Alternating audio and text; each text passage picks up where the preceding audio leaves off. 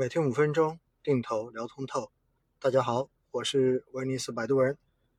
今天是二零二二年十二月一十四号，星期三。在今天晚上、明天的凌晨，美联储议息会议的决议将会要落地，也就意味着美联储今年最后一次加息将要靴子落地。从上个月开始呢，十月份美国的 CPI 数据出来之后，不达预期，比想象中要更低一些，市场就已经开始交易美联储收紧货币的政策将会要放缓的这个预期。而今天所出台美国十一月份的 CPI 仍然比预想中间要好很多，也就是比预想的要更低一些，意味着美国的通胀应该说在实质上面已经开始。见底回落，所以呢，大家对于今天晚上、明天凌晨美联储的这个加息，其实还是蛮有期待的。之前市场上面都预期美联储在本次的加息应该是五十个 BP，这一点呢，应该不会有太多的意外。重要的是什么？重要的是加完息之后，美联储主席鲍威尔在会后的这一个新闻发布会上面，他到底会说什么？因为他说的代表着美联储在明年的货币政策导向。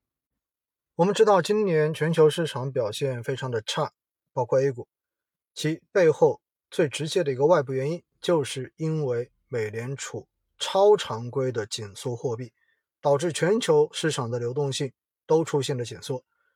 全球各地的流动性全部都向美国集中。所以在这种情况之下呢？高风险资产，尤其是高估值的资产，相对而言受到的这个负面影响是非常显著的。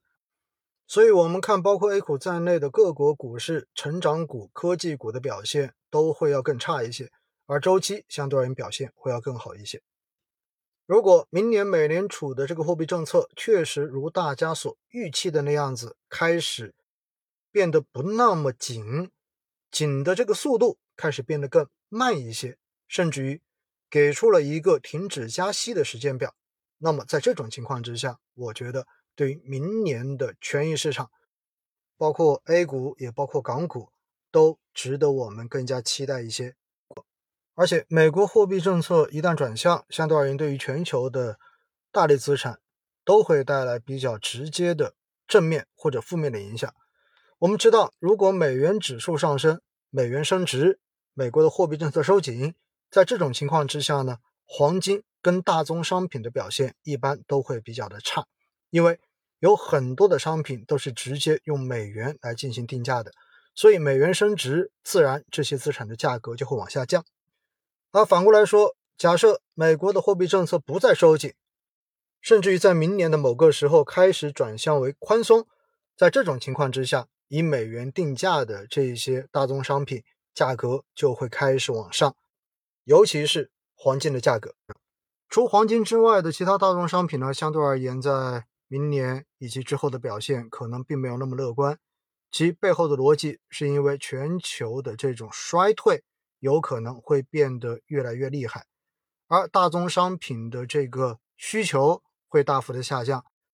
所以，哪怕有美元不再升值，甚至于贬值的这一个利好在，